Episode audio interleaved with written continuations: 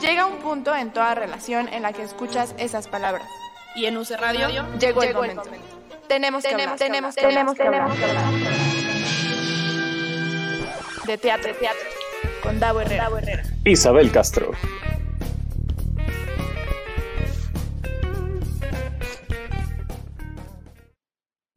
Muy buenas tardes. Ah, no fincas. no, no son tardes, son buenos días porque estamos grabando el episodio de hoy, 21. Sí, estamos grabando el 21 de abril. Solo que no son las 2 de la tarde como de costumbre, son las 9 de la madrugada. Una vez dicho eso, ahora sí grita. Muy buenas tardes, eres teatral. muy buenos días. Ay, muy buenos días. Ah, va otra vez. Muy buenos días, seres teatrales. Bienvenidos y bienvenidas. Una semana más a Tenemos que hablar de teatro con Sabel Castro y Da Herrera. ¿Cómo de que no? Bueno, pues eso, advertir que este episodio es grabado, por lo que sus comentarios no nos llegarán esta vez al momento. En algún punto de la vida las leeremos en Facebook si nos metemos. Pero, si escriban, si escriban. Sí, obviamente. Sí, no les vamos a contestar, pero escriban. Y yo creo que sí van a escribir, ¿sabes? Porque hay mucho fan de esta obra de la que vamos a hablar. De hecho, bueno, yo podría ser considerada como una de esas personas. Yo creo que yo he visto la verdura carnívora tres o cuatro veces. Y, la iba a ver muy lejos para mí, en Coyoacán. Ah, bueno. Sí, o sea, Coyoacán está lejos para toda la gente excepto la que vive en Coyoacán. Exacto. Tres o cuatro veces. Y para que tú repitas, así es, así, vaya, porque, porque sí está muy buena. Oye, antes de empezar, quiero, quiero decir algo para que no se me olvide, porque se me va a olvidar entonces mejor de una vez. Sergio Villegas, muy feliz cumpleaños. Te deseamos lo mejor. Ay, es Gracias por existir. Fin. wow, pues sí, feliz cumpleaños. Oye, sí, se le aprecia mucho. Sí, sí, sí. Se le aprecia mucho. ¿Dónde va a ser su fiesta? No lo sé. En el mismo lugar. En el Ángela Peralta. Que los metro. Exacto. en el Ángela Peralta, y en Polanco. ¿Cómo de que no? Al aire libre. Pues sí, muchas felicidades. Pues ya tenemos aquí a la invitada, preséntala. Ella es eh, una muy querida artista, muy querida amiga, que se llama Abril Mayet. Bienvenida, buenos días, Abril. Buenos días, Davo. Buenos días, Abel. Gracias por invitarme. Estoy aquí con mucho gusto. Muy agradecida de que me hayan invitado a su espacio para hablar de la verdura carnívora. Tiene un dominio de la comedia exquisito, Abril, que bueno, ya verán en la verdura. Y esta es una obra que tú escribes, diriges y actúas, ¿cierto? exactamente, así es, así es. ¿Cuánto tiempo tienes con esta obra? Porque si yo la he visto cuatro veces, eh, la he visto en distintos lugares, ya debe tener su, buen su tiempo, ¿no? Yo creo que la vi desde que empezaste con ella. Sí, es muy probable. Este, yo empecé en el año 2016, se estrenó en junio de 2016 en el Centro Nacional de las Artes y de ahí pues no ha parado. Ha sido un proyecto muy afortunado, muy bendecido. Em, hemos estado en el, en, el, en el Foro de las Artes del Centro Nacional de las Artes. Después me parece que nos fuimos a la teatrería, después fuimos al Teatro Coyoacán, después al Teatro NH, después regresamos al Teatro Coyoacán, después eh, pues hemos estado en cualquier cantidad de teatros, Teatro Silvia Pinal, Carpa Geodésica, innumerables foros, ya, ya no me acuerdo de todos los teatros en los que hemos estado, dado muchas funciones este, especiales y varias temporadas. Esa ha sido... también se puede decir. Fíjate que sí, este, en el, en el año 2019, justo antes de la pandemia horrorosa del 20, no vamos a hablar, no ocurrió nada, pero en el, en el año 2019 este, me invitó el Centro Nacional de las Artes eh, a un ciclo que se llama, este, se llama Carrusel Teatral. Entonces, el Carrusel Teatral eh, consiste en que invitan a un director con todo su repertorio a que esté en, en, el Centro Nacional de las Artes. Entonces me invitaron, tuve ese gran honor e hicimos, pusimos cinco puestas en escena. Fue una locura, este, porque las cinco las dirijo, en ellas actúo, las produzco. Fue una, fue una pesadilla por la carga de trabajo, pero fue una, una delicia, ¿no? Este, tener función de una cosa distinta cada día. Y una de las puestas en escena era la verdura. Eso, eso me, me ayudó a que tuviera un poquito más de proyección y, y me dieron un premio como mejor monólogo del año. Este, eh, y la Coordinación Nacional también me invitó este, a que formara parte del festival Teatro a una sola voz. Ese festival consiste en que la Coordinación Nacional elige ocho monólogos este, de los más destacados del año y se los lleva a hacer una gira eh, a 12 estados de la República, sobre todo en el norte y centro de, México. El sur no está muy conectado a ese festival, lo cual es, triste, pero, pero bueno, hicimos una gira padrísima.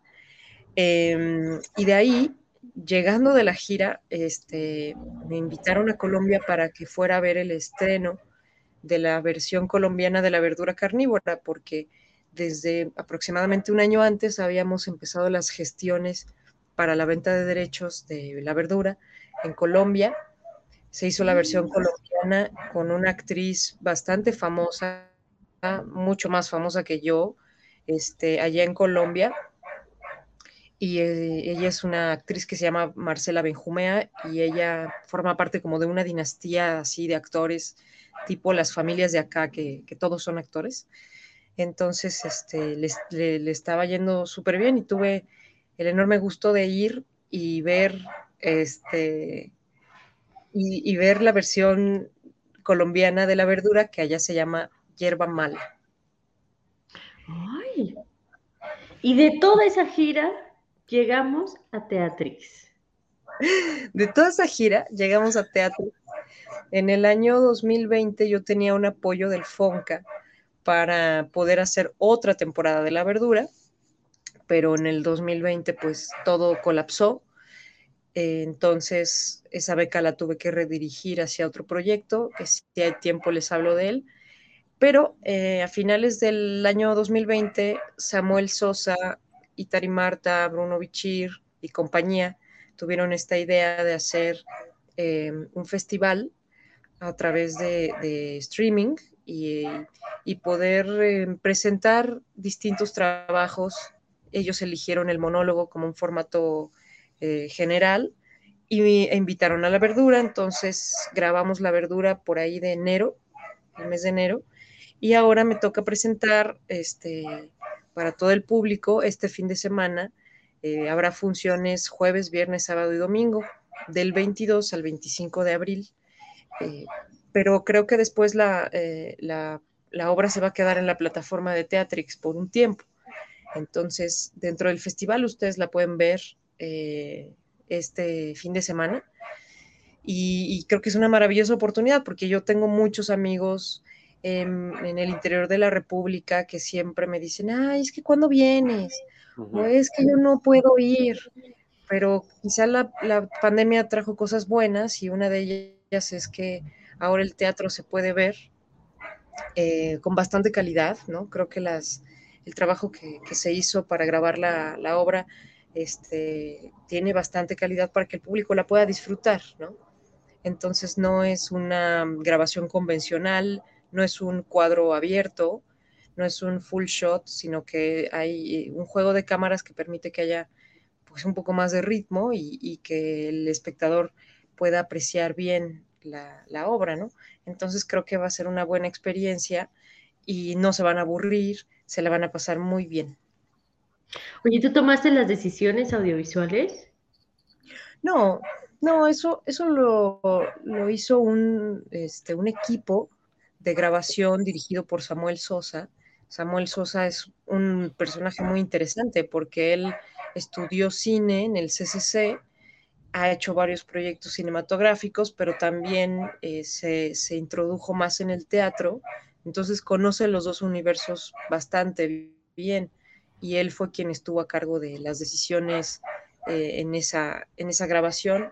Mm, confío en que, en que todo salió perfecto y, pues no, no solo fue mi monólogo, ¿no?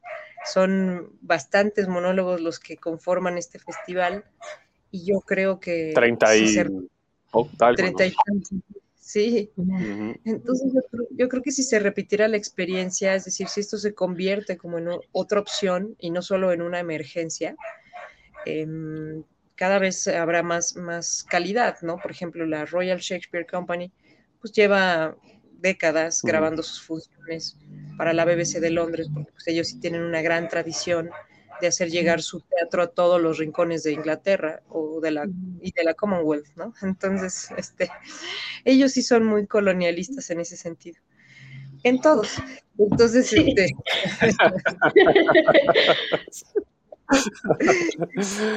Oye, este, yo... No, no, perdón, termina, termina. Nada, pues eso, que este, que la Royal Shakespeare tiene esa gran tradición y, ha, mm. conseguido que sus grabaciones de sus funciones sean magistrales. Mm. Yo ayer veía una historia en Instagram de José Razúñiga que, en donde estaba citando a Artús, Artús Chávez, que decía, eh, la comedia no es superficial, es chistosa. Y yo sé que esta pregunta que te voy a hacer es una pregunta muy cliché, que seguramente la has contestado muchísimas veces, que es, la temática de la, de la obra llevada a un lugar de comedia que evidentemente no deja de ser profunda, ¿no? No, dejas de hablar de, de, una problemática muy fuerte que incide muchísimo no solamente a, las víctimas, sino también a sus familiares, a la sociedad en general. ¿Cómo tomas la decisión o, es, o vaya, cómo lo llevas a este terreno de la, comedia? ¿Cómo es el proceso? creo que tiene que ver también con mi, con mi tono de, vida, ¿no? Siento que cada uno de nosotros tiene un género y un tono. Eh, hay, gente que siempre está en la farsa o en la tragedia o en la tragicomedia o en el absurdo o en la obra didáctica. ah, ya, yo soy obra didáctica. ¿Cuál seré yo? Pero, ¿Cuál seré yo? No, y, y saben qué, estoy descubriendo que hay, hay quien tiene género cinematográfico, ¿no? Entonces hay quien vive en el terror o, en este o en la película de, ciencia ficción. En western. en western. Sí, o sea, sí creo que, cada quien. Y por supuesto hay mucha gente que vive en melodrama, ¿no? La más. Pero, pero la, sí, la más. Una gran cantidad vive en el melodrama. Y, y en serio creo que o sea, en serio lo creo, ahorita nos reímos, pero creo que los géneros no son gratuitos, están hechos a partir de arquetipos, de personalidades, yo siento, de arquetipos de historias, eh, de arquetipos de, mm, de, anécdotas, ¿no?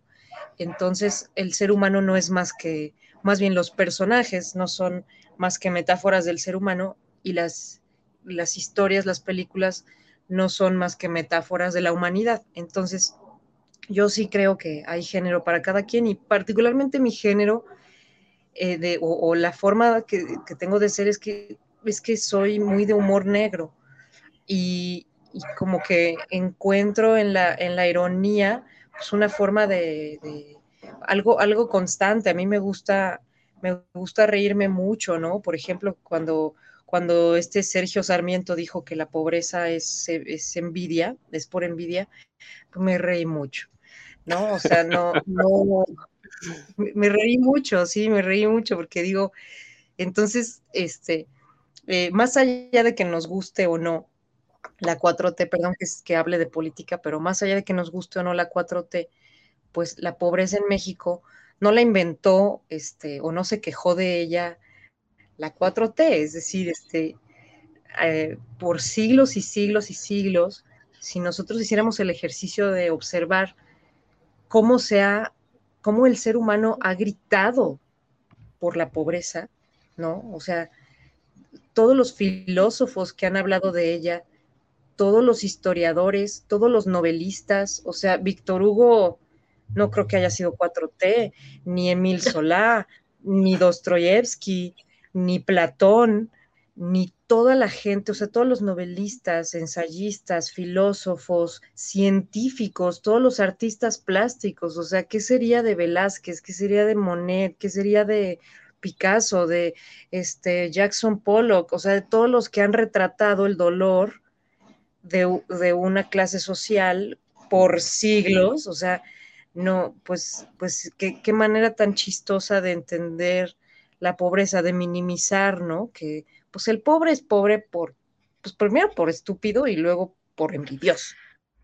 Entonces, a mí me da mucha risa, o sea, no sé por qué, pero yo siento que es chistoso que exista un personaje así y, tuvo que ver con eso. Yo me, eh, ahora regresando a la verdura, yo vivo en una zona que está muy cercana, es, una zona muy popular. Eh, vine a vivir aquí por una situación este, chistosa, entonces em, es una zona muy céntrica de la Ciudad de México y de pronto afuera de mi casa viven niños o en la colonia viven niños que no saben cómo se llaman, que no saben quiénes son sus papás, que los cuida quién sabe quién. Y les dices, ¿cómo te llamas? Y dices, no sé, no sé, me dicen, me dicen bote, me dicen lata, me dicen este corcholata, o sea, no sabes cómo se llaman y no es así en el pueblito perdido o en la este o en las orillas de la ciudad en donde todo es este tan bizarro, no, aquí en el centro de la ciudad en el siglo XXI. Y son niños y adolescentes que abusan de, cualquier, de todas las maneras que se pueden imaginar, pero entonces yo tenía eso en la cabeza. Y aparte, en ese momento estaba sucediendo cosas en, en la vida, como que, no sé si se acuerdan de los porquis, Sí, este sí, sí, sí, sí, sí, terrible, estos, estos chavitos bien, estos mis reyes que, que este, abusan de una niña y no les pasa nada. Y luego yo veía a los expresidentes, ¿no? Así que, ¿cómo saludan los expresidentes, no? Cuando se los agarran así de viaje o en una fiesta y, o los entrevistan o ellos hablan y yo decía, este, este tiene las manos embarradas de sangre o este este, eh, se robó el dinero de generaciones, estamos endeudados por, generaciones gracias a este güey, o sea, pero nunca les pasa nada, ¿no? O sea, vimos a Luis Echeverría hace unos días irse a vacunar y uno decía, híjole, este señor, pues hizo una que otra maldad, ¿no? Y está, está perfecto, o sea, eh, y entonces yo me empecé a cuestionar. Pues no sé, estaba ahí. Estaba ahí, pero... no lo veías muy feliz, ¿no? Y donde nunca hubiera querido ir. Le tocó vacuna, le tocó vacuna. Y, claro. Este, entonces yo me, yo me, me ponía a pensar sobre la justicia, ¿no? Y veía estos niños y veía las noticias y decía, es que no, no justicia, eso existe. Y, y a mí me gustan mucho los libros científicos, me gusta mucho Carl Sagan, me gusta mucho este Isaac Asimov y esta gente que, habla sobre el universo y que ha estudiado sobre el universo y que de repente se da tiempo de decir alguna cosita de cómo el universo se refleja en las acciones humanas y realmente vi que el universo no es justo. Eh, no, o sea, Dios, pues la verdad yo no creo que exista, pero el universo no es justo, la justicia es una cosa que puede pasar, es azarosa, es, es casual, realmente es casual. Eso me encantan los videos y creo que a todos nos gustan esos videos de karma instantáneo, en el que un ladrón, este, un, ladrón se roba algo y, luego lo atropellan.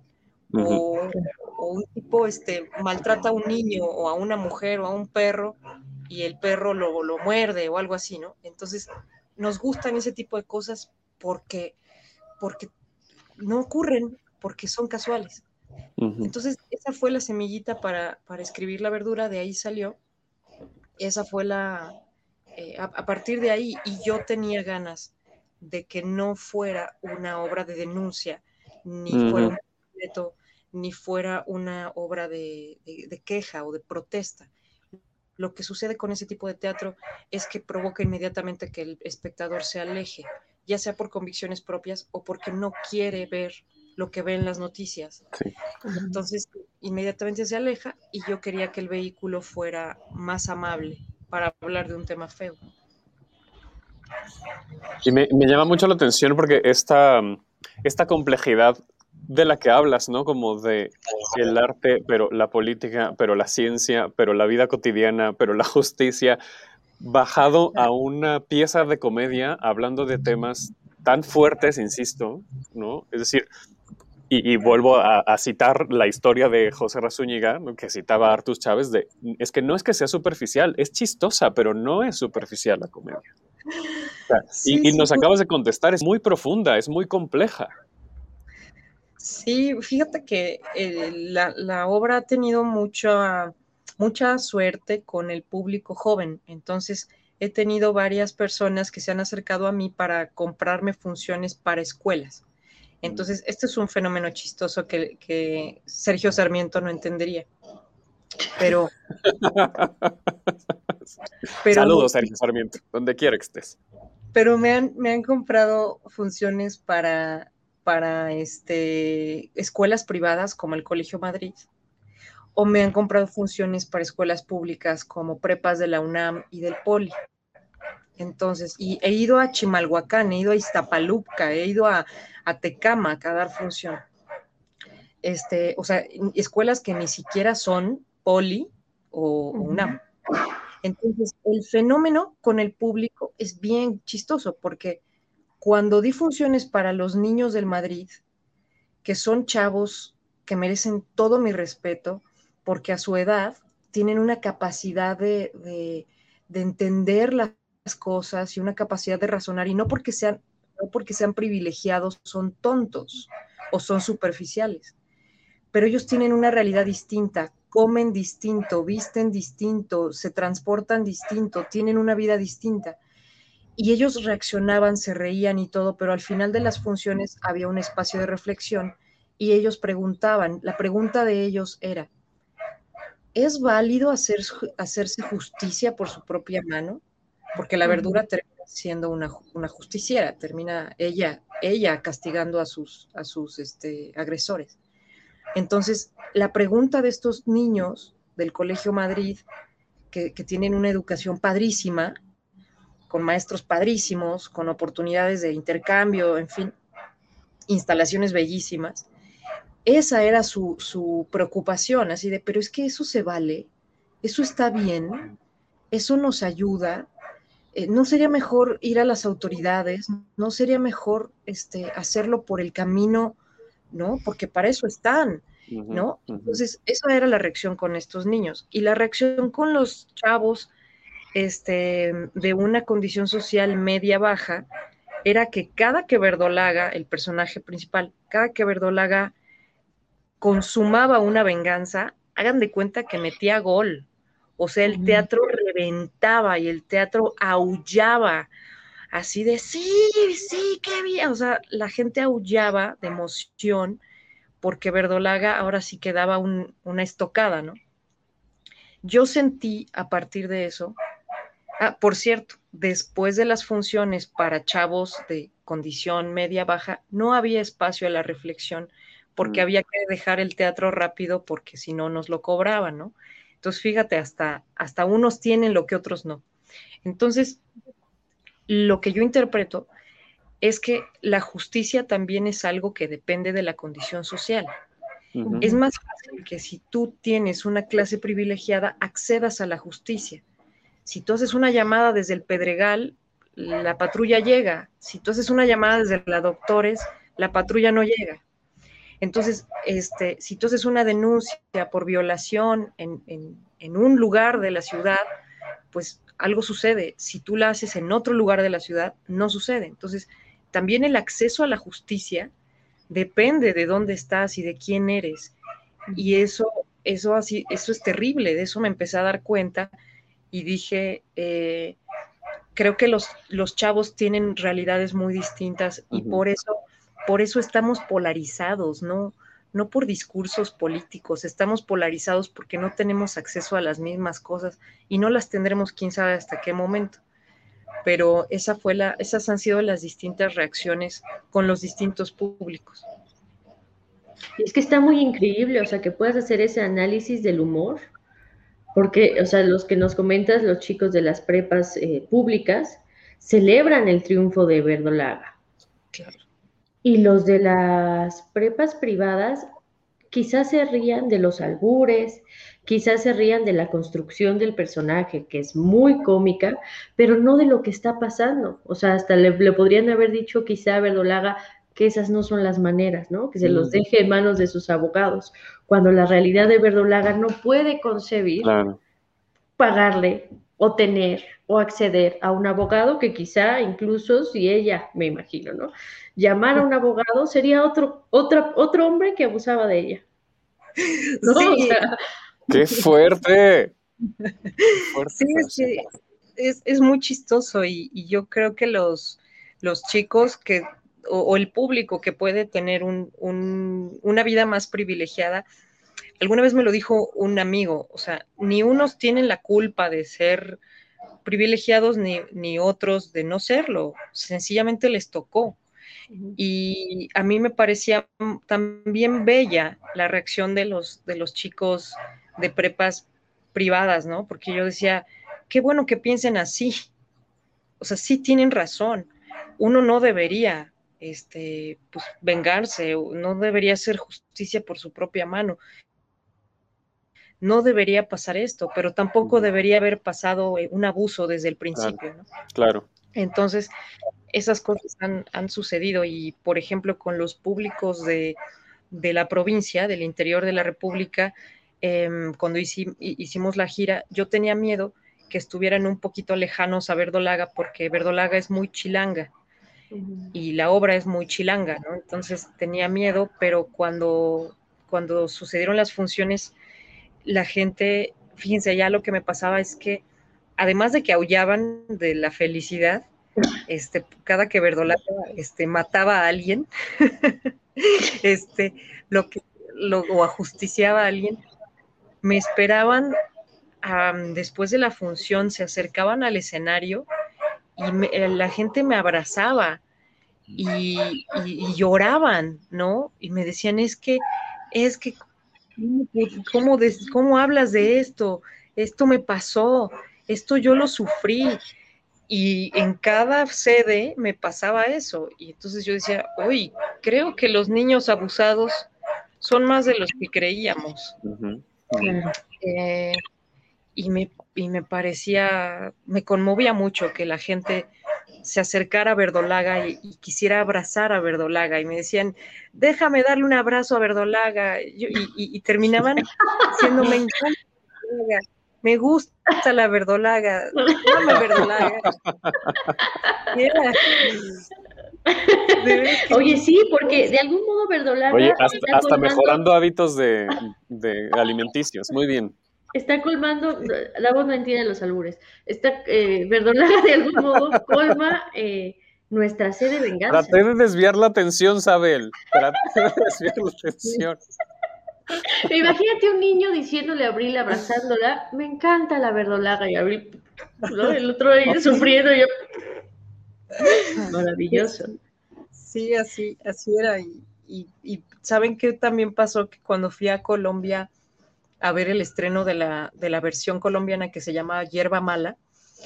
Eh, se llama así, el personaje allá también se llama Verdolaga, pero el albur, no, el albur del nombre no, no, cae, no cae. Este, creo que ellos no utilizan tanto la palabra con B para alburearse o para Entonces, el, el, albur aquí suena, es muy directo, ¿no? Verdolaga pero allá no. Entonces eh, yo tenía miedo de que no funcionara. Yo decía, es que es muy mexicana, es muy chilanga además, pero la gente allá reaccionaba muy bien y reaccionaba toda esta ironía que, tiene el personaje, ¿no? De que, de que tiene, es muy pobre y, es, es tan pobre que tiene que hacer sus propias reglas universales, pero curiosamente las reglas universales son muy sabias y encontré que el desposeído puede ser muy ignorante, pero es muy sabio. Entiende la vida. Claro, te digo, y yo creo que eso es lo que va a facilitar también su paso por Teatrix, porque sé de venganza hay, digo, ya lo han descubierto movimientos como Mi Primer Acoso, el Me Too, o sea, hay gente que tiene que seguir saludando a sus violentadores como si nada hubiera pasado. Entonces, de algún modo va a ser una vía de liberación para ellas, que es como una especie de, bueno, ya Verdolaga mató de algún modo, por lo menos en la ficción, pero me hizo sentir un alivio. Creo que puede ser una experiencia muy linda, ¿no? En pantalla. Exactamente, sí, sí, sí. Oye, y hace rato nos platicabas de otro proyecto, cuéntanos. Ah, lo que pasa es que durante la pandemia, pues todo murió. Eh, diría Manuel. Nuestras esperanzas, nuestros salarios. Diría Manuel, diría Manuel, todo se derrumbó. Todo se derrumbó dentro de mí, dentro de mí. Entonces, pasó. Entonces lo que pasó, lo que pasó fue que me quedé sin temporada eh, también yo me dedico mucho al teatro comercial. Yo dirijo mucho teatro comercial con gente que, hace tele. Y eso también se murió y, entonces, este, de hecho, no ha revivido.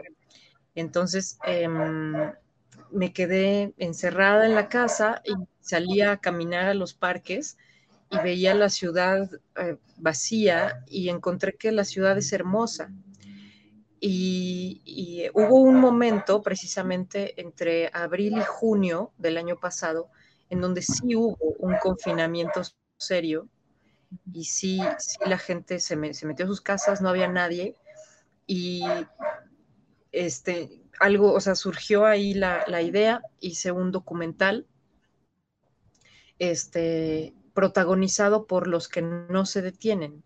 Me di cuenta de que precisamente esas personas que son absolutamente invisibles, eh, como el que hace las tortillas, el carretonero que se lleva tu basura, el, camillero que se lleva tu cadáver, el cremador que crema tu cuerpo, o sea, eh, el médico que recibe a los pacientes, o sea, todos esos personajes que son absolutamente esenciales son completamente invisibles, absolutamente invisibles. Y me pareció también así este, muy irónico y no chistoso, porque no todas las ironías son chistosas, pero justamente quienes estaban sosteniendo a la, a la sociedad son gente invisible. Entonces me pareció que valía la pena voltearlos a ver y, voltearlos a ver con una cámara. Entonces el documental este, los ve, el documental habla con ellos y al mismo tiempo está, estoy retratando la ciudad solitaria, eh, lo cual culminó en un proyecto que se llama Ellos no se detienen, así se llama el documental. Eh, de forma muy chistosa, solo tengo personajes masculinos. Eh, yo sé que eso me va, va a implicar algunas, este, algunos señalamientos serios, pero sí tenía personajes femeninos a los que invité esta es una anécdota, esto sí puede ser chistoso, irónico, eh, irónico, chistoso, pero entonces invité a las, este, a las, a las mujeres eh, a, que, a que participaran, invité a una trabajadora doméstica, invité a una enfermera, invité a una repartidora de, de estas que andan en moto y te reparten tu comida. Y todas me dijeron que sí, y el día del llamado, el día que yo les hacía su entrevista, me dijeron que no. Y entonces yo les pregunté, pero ¿por qué no? ¿Por qué no? Y, la doctora epidemióloga, para que vean que no tiene que ver con clase social o con nivel profesional, la doctora epidemióloga me dijo esta frase, me dijo, es que a mi marido no le pareció muy buena idea que yo estuviera en una pantalla. Esa fue la, la frase repetida por cada una de las mujeres. Es que a mi patrón no le gustaría que yo saliera en la tele. Es que a mis hijos pues, les parece que yo no debería. Es que mi novio cree que estoy muy gordita y que me voy a ver fea. Es que así, todas me dijeron eso de parte de sus parejas, hijos, patrones. Y cuando, entonces por eso se conformó el reparto de puros hombres, solo tengo hombres en pantalla. Y entonces cuando llegábamos al día del llamado con el chavo que fuéramos a, con el trabajador que fuéramos a entrevistar, me decía, no, es que esto no es lo mío, soy muy penoso, no, no me gusta, pero yo le decía, pero ¿cómo fue que te animaste? Pues es que mi, novia me dijo que lo hiciera porque, porque, este, o, mi esposa me dijo ¿Qué que, tal? Todo lo contrario. Sí, así que así, es que mi esposa me dijo que sería padrísimo que yo estuviera en una pantalla. Es que mis hijas me dijeron que estaría padrísimo, pero el enunciado era el mismo, pero al contrario, yo no lo podía creer porque el enunciado de, de ellos hacia ellas era, no me gustaría que estuvieras en una pantalla. Y de ellas hacia ellos era, me encantaría que estuvieras en una pantalla. Y mujeres de todos los niveles económicos, sociales, este, eh, no, o sea, ahora sí que no es cuestión de educación, es cuestión de, por ejemplo, la epidemióloga me dijo, yo no quiero tener problemas con él ahorita, ¿no? Entonces, em, me pareció muy fuerte, eh, pero creo que, que, los personajes que pude entrevistar representan no un género, no el género masculino, sino representan a, los trabajadores, representan a una clase social y a una fuerza de trabajo. Este, pero eso fue lo que pasó con los personajes femeninos y pues, yo tenía unas fechas en que tenía que entregar los materiales, tenía una fecha en la que tenía que entregar al FONCA el material, entonces no podía seguir buscando personajes femeninas. Y eso fue lo que pasó y me pareció este, pareció loquísimo, pero, pero así fue. La misma Oye, se antoja para que te den otro Fonca, pero para atender ese otro problema descubierto, ¿no? Fíjate que la, el, este, el documental de Ellos no se detienen ya está en postproducción y, y creo que se va a quedar así, aunque me pudieran castigar las redes sociales si, si, el día que se publique o cuando se estrene, aunque me puedan decir machista, este, o, me puedan castigar, em, se va a quedar así, porque creo que así fue. Y me gusta que, después me pregunten, ¿por qué puros hombres? Y yo poder contestar. Em, y, y, lo que he estado pensando es que mi siguiente documental, yo quiero que sea sobre las mujeres. Claro. me gustaría ir y, preguntar. Yo particularmente no estoy peleada con, los géneros, a mí me caen muy bien los hombres, no he tenido este, no, no, no, como que no abrazo este, una, una, un feminismo que los ataque, más bien me gustaría que, nos comprendiéramos mejor.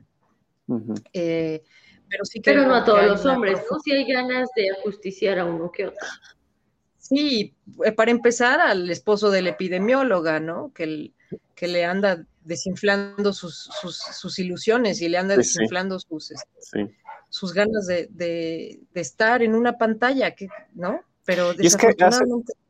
hace, rato que decías lo de los privilegios, ¿no? Que pues sí, eh, pues no, no es que los, los hayamos elegido, pero yo creo que sí tiene mucho que ver con hacer conciencia de esos privilegios que tenemos por clase social, por, por tono de piel, por género, por cualesquiera que estos sean, y responsabilizarnos de ello, al menos en nuestro pequeño entorno. Es decir, pues sí, o sea, este, este, este esposo de la epidemióloga, vaya, idealmente que se dé cuenta de lo que está haciendo para que entonces lleguemos a eso que tú decías, entendámonos mejor para que entonces ni siquiera tengamos que estar hablando de estos temas, pues, ¿no? Es un camino muy largo y yo seguramente no lo vamos a ver, pero vaya, sí podemos empezar a, hacer esos cambios, me parece, con, con las personas que tenemos a un lado al menos. Sí, y, yo creo que está pasando, yo creo que está sucediendo eh, muy lento, pero nuestra generación lo va a ver.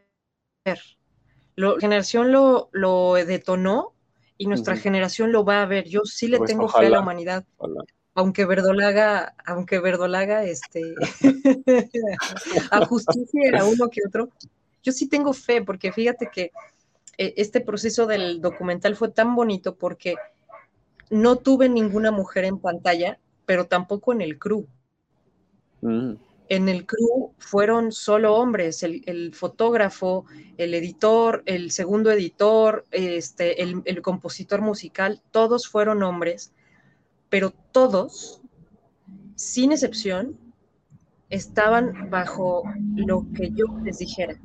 Ninguno tuvo problemas en ser empáticos conmigo, en hacerme caso, o sea, nadie me puso el pie nunca de estos hombres que rodearon el proyecto no tuvieron problemas en que fuera una directora, en que yo les pedía, en que yo les pedía cosas, hacer tal y tal, nada, y, me sorprendía, ¿no? Decía, wow, soy privilegiada porque tengo un grupo de hombres que no se están preguntando, este, si, yo por qué soy la directora, ¿no? Este, entonces, entonces fue bellísimo, ¿no? Por un lado ver que las personajes fueron castradas y por otro lado darme cuenta que la directora fue apoyada por el mismo género. Entonces, no se trata de que los hombres sean castradores de mujeres, se trata de educación, se trata de, de, de, dónde estás parado, ¿no? Y los hombres pueden ser perfectamente apoyadores de mujeres y las mujeres podemos ser apoyadoras de hombres nada más que hay que ser más empáticos. Y en el Inter también, ¿no? Es decir, apoyadores de personas, me parece, ¿no? Como pues al final, pues hay, hay unas incidencias eh, muy diversas con respecto a la identidad de género también, que pues bueno, a mí, por ejemplo, me, me, gusta mucho que cada vez veo más personas que se identifican como personas no binarias, que están ahí, pues como son, ¿no? Y que y que su valía es por quiénes son y no por lo que aparentan. Ya me metí a otro tema, perdón. Ya sé. Oye, Abril, ¿y dónde vamos a poder ver este documental? Pues mira, ah, en este momento está en postproducción. Hay, varias, hay varios apoyos. Eh, no todos los fideicomisos fueron acribillados, eso es una mentira también. Este, hay muchos eh, fideicomisos, apoyos, becas, este, festivales eh, creo que también este es un país de oportunidades, también lo creo. Entonces, ahora estamos aplicando a varias convocatorias para pagar la postproducción, porque la postproducción es, igual de cara o a veces más cara que la producción, y estamos en ese proceso. Y después pensamos este, aplicar a, varias muestras eh, de documental, ¿no? Hay, hay varias muestras de documental Habrá algunas específicas del, COVID o del confinamiento, habrá muestras, hay muestras de cine eh, documental de la Ciudad de México, en donde los temas son de la Ciudad de México, pero en el mundo hay tantas ventanas de festivales que tienen que ver con ciudades, con metrópolis, con enfermedades, o sea, con tantos temas también.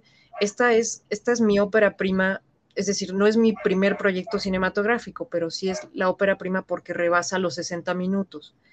Entonces, entonces este, hay muchas oportunidades ahora para óperas primas, ¿no? Muestras, festivales, concursos para óperas primas y también hay este, muchos espacios para películas dirigidas por mujeres y películas dirigidas por mujeres que no rebasan cierta edad o que es su primer proyecto o así. Entonces, esas serán las principales ventanas y, si no seguimos algunas, este, alguna sala, eh, que yo creo que sí la conseguiremos, pero si no sucediera, creo que las plataformas ya son muy generosas. Eh, además tiene una duración que puede ser, eh, todavía puede ser para televisión, los documentales para televisión deben ser más cortos, menos de 60 minutos, pero podemos hacer un corte de menos de 60 minutos para televisión, si así se da la oportunidad. Eh, creo que Canal 11, Canal 22 eh, tienen, tienen este, esta serie de cosas, u, otros canales, ¿no? En donde yo he visto que hay esas, esas puertas. Pues entonces estar al pendiente de tus redes, ¿no? Para que nos vayas contando dónde va a estar y que además, bueno, pues ahorita hacemos el, el recuento de Teatrix, pero pues cuéntanos tus redes, por favor, para que estemos ahí al pendiente.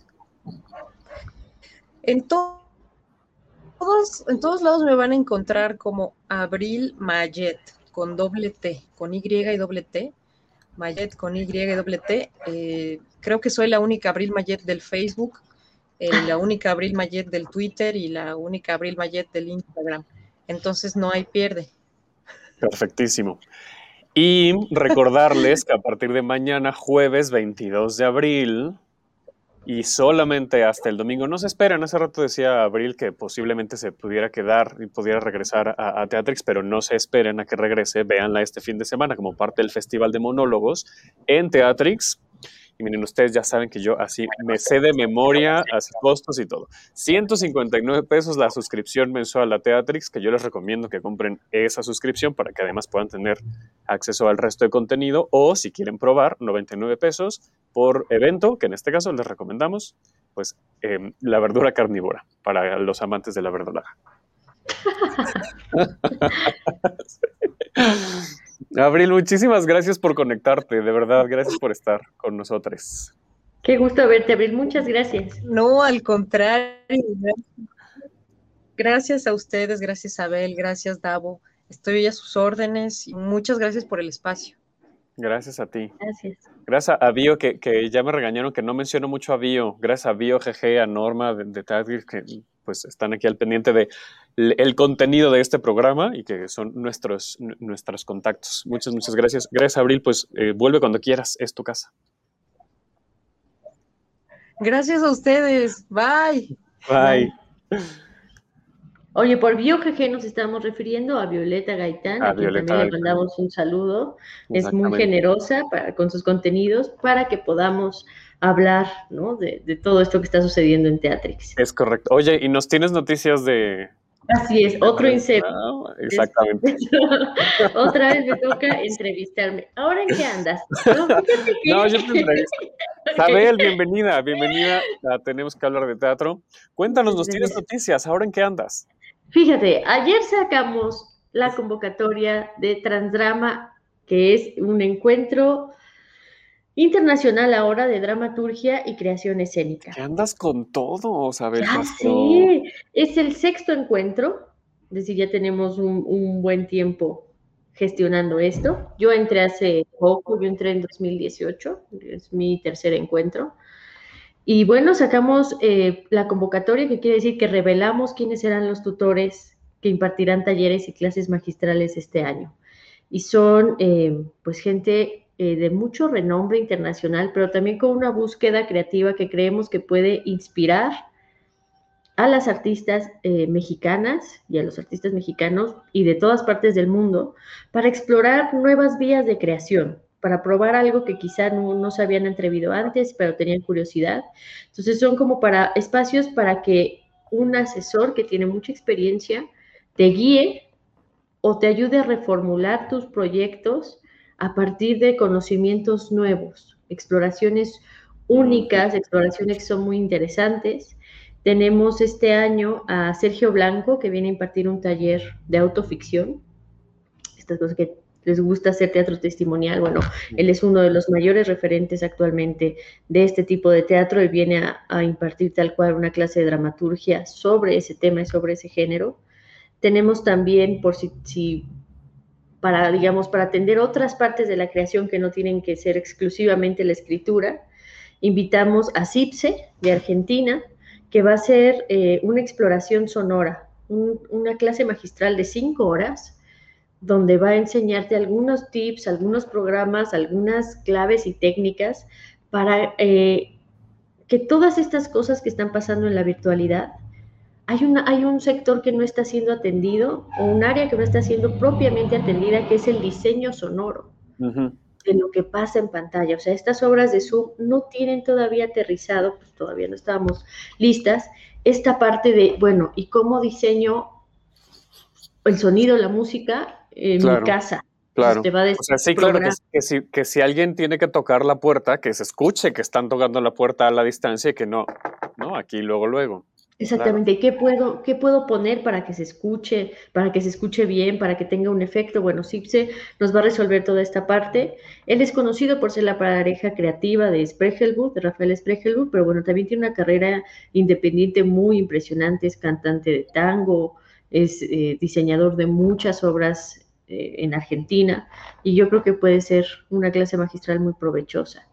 Por la parte de vestuario y escenario eh, o espacio, diseño de espacio, viene Mariana Tirante, que también es conocida por ser la pareja creativa de Mariano Pensotti, pero entonces ella sola, con su conocimiento y experiencia de más de 20 años de trayectoria, va a atender esta cuestión de diseñar un espacio para ficciones virtuales, cosa que también puede ser muy interesante, ¿no? A lo mejor vamos a salir de este tipo de encuadres como el que yo tengo. Que, iluminación, o sea, hacer algo más interesante, ya cada vez más artístico a través de la pantalla. Viene Macarena Recuerda Shepard, que es eh, bailarina y artista visual, y eso puede ser también muy interesante, ese cruce, porque pueden darnos otra, otra concepción de la imagen, otra concepción del movimiento, otra concepción de lo que hemos visto, pues eso, a partir de, gente que ya tiene probadas ciertas cosas. Y por último, quien haya, quien sea seleccionada para tomar los talleres, porque tenemos, es por convocatoria, mandas tu carta de motivos y solamente hay 16 lugares por taller. Súper poquitos. Si resulta seleccionada, entonces tienes derecho, o sea, como regalo de Transdrama este año, a la clase magistral y a la transmisión de una obra exclusiva de Rimini Protocol, que es una compañía de Suecia, Alemania, son tres directores y directoras, y bueno, es una obra que se llama El Pulpo, solo para un, solo para un octopus, solo para un pulpo, y una charla que, que es en directo con ellos, exclusivo para los que ya estén inscritos para que le puedan preguntar cualquier cosa. Rimini Protocol es una compañía que lleva mucho tiempo explorando diferentes dispositivos, diferentes posibilidades de la tecnología y qué mejor que ahora que tenerlos para poderles preguntar cercanamente cualquier inquietud que tengas. Oye, ¿cómo le hago con esto? Oye, ¿y cómo hiciste esto? Bueno, pues eh, será el regalo si tú resultas seleccionada para, para participar en este encuentro que se llevará a cabo del 7 al 30 de junio y cómo, se, cómo puede postularse la gente. Entras transdrama.org, ahí te vas a encontrar la convocatoria. Los requisitos son mínimos, o sea, realmente lo que pedimos es una carta de motivos que asegures que tienes el tiempo para tomar el taller, porque como son pocas horas, son talleres intensivos, pues sí nos ha tocado a veces que nos dicen como, oye, pero el lunes no puedo estar. Entonces preferiríamos darle lugar a alguien que lo pueda aprovechar por completo porque es muy poco tiempo, son muy pocos lugares. Eh, la convocatoria, bueno, como te dije, abrió antier, ayer, y cerrará el 19 de mayo. Hay tiempo para mandar sus, cosas. Pero son pocos lugares, así es que igual nos esperen, porque si no... Bueno, no damos prioridad porque llegó antes o después. No, pero capaz, pero capaz que, lo piensan y tal, y entonces mejor, o sea, que no se esperen para que de una vez si tienen intención, vayan viendo la agenda, vayan, ¿no? Organizando su vida y que se registren, pues, ¿no? Y el costo es mínimo para el nivel de talleres que traemos, de verdad que yo lo veo y me resulta bastante, bastante accesible para los tiempos que vivimos y para el nivel de, tutores y tutoras que tenemos. Ay, pensé que ibas a decir el precio. Ah, si quieres lo digo. Mira, el de Sergio Blanco cuesta 2.100 pesos. Es muy raro que el de taller, además. Fue una ardua labor de convencimiento. Eh, el de Macarena, recuerda muy persuasiva, ¿sabes? Por eso. Pues ahí ves que queríamos tenerlo. Y Mariana Tirante cuesta 1.600 pesos y la clase magistral de CIPSE, que solamente es un día, un sábado, para que puedan tomarlo. Yo sé que hay gente que trabaja en sonido y tal, entonces lo acomodamos un fin de semana, cinco horas dura la clase y cuesta 600 pesos. Oye, súper bien. Súper bien. Además te digo, es la oportunidad de tenerlo ahí en directo para preguntarle cualquier cosa y que pueda darte un consejo personalizado. Oye, yo estoy viendo esto en este proyecto, ¿qué hago? Aprovechen, aprovechen a los tutores y tutoras. Y bueno, por supuesto, siempre agradecer el apoyo del FONCA, como quiera que se llame ahora, Sistema de Apoyos a la Creación y Proyectos Culturales, y a Teatro UNAM, que siempre, eh, bueno, en estas últimas ediciones nos ha apoyado también. Muy bien, qué bonito saber. Andas on fire, así con. Ya sé, ya sé, métanse diseñadores de vestuario, diseñadores de audio, dramaturgas, creadores escénicos, investigadores, porque también tienen una fuerte carga teórica todos estos talleres. Están muy perros. Oye, que arroba aplaudir de pie para que se entere la gente también, no solo de esto, sino todo lo que andas haciendo. Exactamente, ahí pongo todo, igual que tenemos que hablar de teatro y en todas partes, pero sí, para las redes del encuentro, arroba transdrama en Twitter, eh, seminario.transdrama en Instagram, transdrama en Facebook, y bueno, yo aplaudir de pie, de todos modos, si siguen a aplaudir, en algún punto derivará a Transdrama, porque pues eso, siempre estamos alimentando lo de los proyectos nuevos. Qué bonito. Oigan, pues ya nos vamos. ¿A cuál te vas a meter? Eh, ay, habrá que ver los tiempos, pero yo... Oye, y que además cada tutor ofrece una clase magistral, que se me imagino que sí la vas a ver. Ah, bueno. Se transmite, se ah, queda en las redes, se queda en YouTube. Ah, eso está buenísimo. Eso está buenísimo, eso sí. Consulten el calendario transdrama.org.